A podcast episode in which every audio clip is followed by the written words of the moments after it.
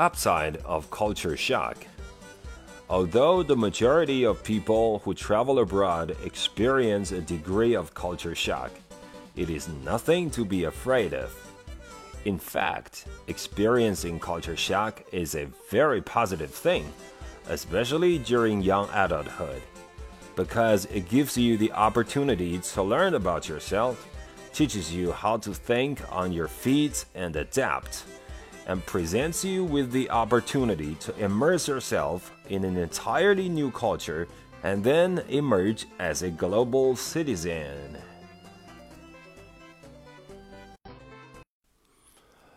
Hello, everyone. Welcome to Sky English.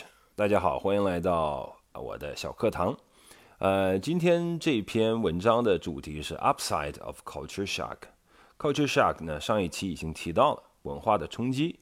呃，这里面标题当中的另外一个词叫 upside，upside 的意思呢是好的一面。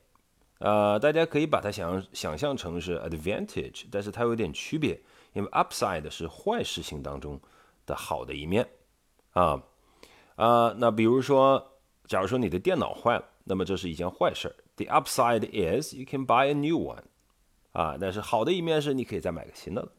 所以今天讲的就是说，呃，文化冲击当中，虽然它不好，但是它也有好的一面。我们首先看一下第一句话：Although the majority of people who travel abroad experience a degree of culture shock，啊，尽管大部分的出国的人呢会经历到一定程度的这个文化冲击啊，那大家这道题本呃这这这句话本身呢倒没有什么，但注意你的一个呃停顿的一个地方。呃，那么这里面的逻辑停停顿呢，是在 travel abroad 这个地方，也就是说，the majority of people who travel abroad 这个地方要顿一下。experience 是这句话的真正的动词，所以在它前面要顿一下啊。It is nothing to be afraid of，不用害怕啊。那么这句话本身也是非常地道的一种表达，呃，没有什么好害怕的，所以大家可以去硬记它啊。It is nothing to be afraid of，就是 don't be afraid。下次除了说 Don't be afraid，我们可以说 It is nothing to be afraid of。好的，我们看下一句话。In fact, experiencing culture shock is a very positive thing。那事实上呢，呃，经历这种文化冲击也是一件好的事儿，积极的一件事情。呃，especially during young adulthood，特别是在什么？ 这个我们呃年轻的时候啊，这个年轻的时候它是 young adulthood，所以 adulthood 也可以分为年轻的时候。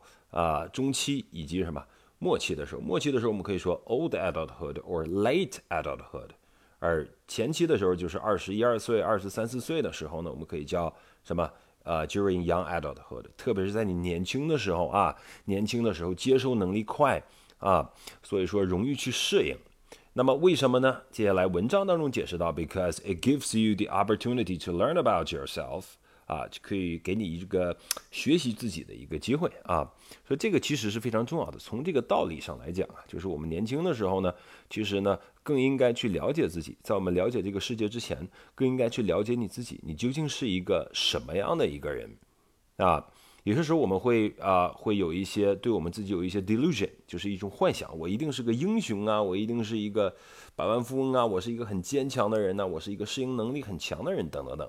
但是你实际上呢，呃，很遗憾，并不是这样的人。那么只有经历过一些东西之后，你会才会真正的去 get to know yourself。所以说，你经历一些困难痛苦之后呢，你更早的去了解你自己。哦，原来是这样的人，我在困难面前我是这种表现，从而呢，才可以让你有机会去什么，就后面要提高，去改变自己这方面的不足。当然是如果你想要的话，或者有些人觉得，哎，我就这样也挺好。OK，no problem 啊。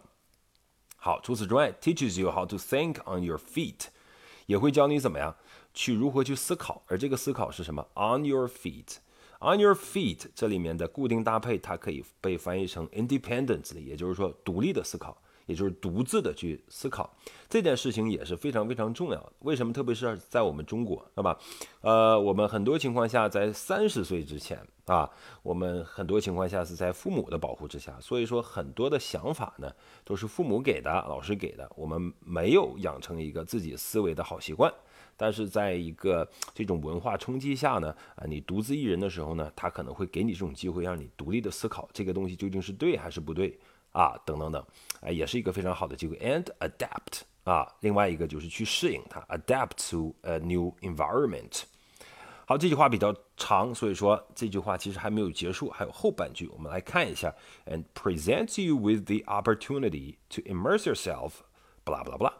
Present 这里面的意思是呈现，相当于呃，你可以用 give 来去替换它，就是给你一种机会，present you with something。大家可以去记这个短语，对吧？啊，去干什么？immerse yourself in 什么什么什么，这是这另外一个固定搭配，大家可以去。也可以去应记它，就是什么，让你沉浸在什么什么之中，对不对？He immerses himself in his career，他把自己让自己沉浸在自己的自己的事业当中。He immerses himself in video games，啊，让自己沉浸在这个网络的游戏当中都可以。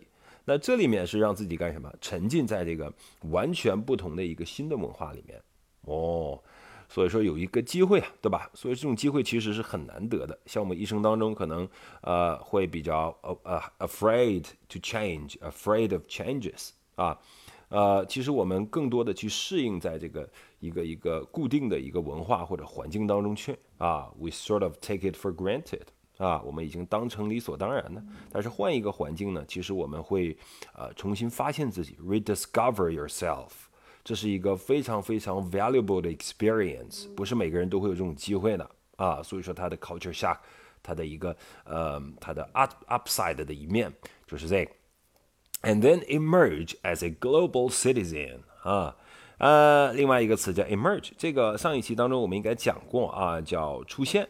那这里面它的意思是显露、显现啊。这个词应该怎么去理解呢？就是说它其实是呃。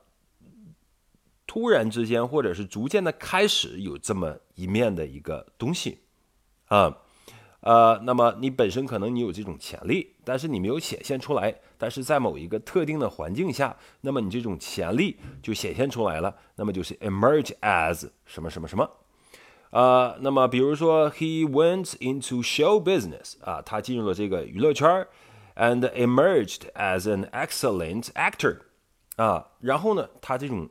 表演的天赋显现出来了，成为了一个非常非常了不起的这么一个演员啊，是这么个意思啊。那这里面指的是什么呢？呃，这里面指的是你逐渐显现出来是什么？成为了一个 global citizen，一个全球的一个公民。也就是说，各种文化之下，你都能够，你都能够接受，都能够理解。所以说，你逐渐的会显现这方面的一种能力，emerge，重新出现的时候，as a global citizen。啊，作为一个全球的公民。OK，that's it for today's sharing. I really hope that you learned something, not just English, but also some meanings, you know, new understandings or inspirations. Okay, so I'll see you next time. Bye bye.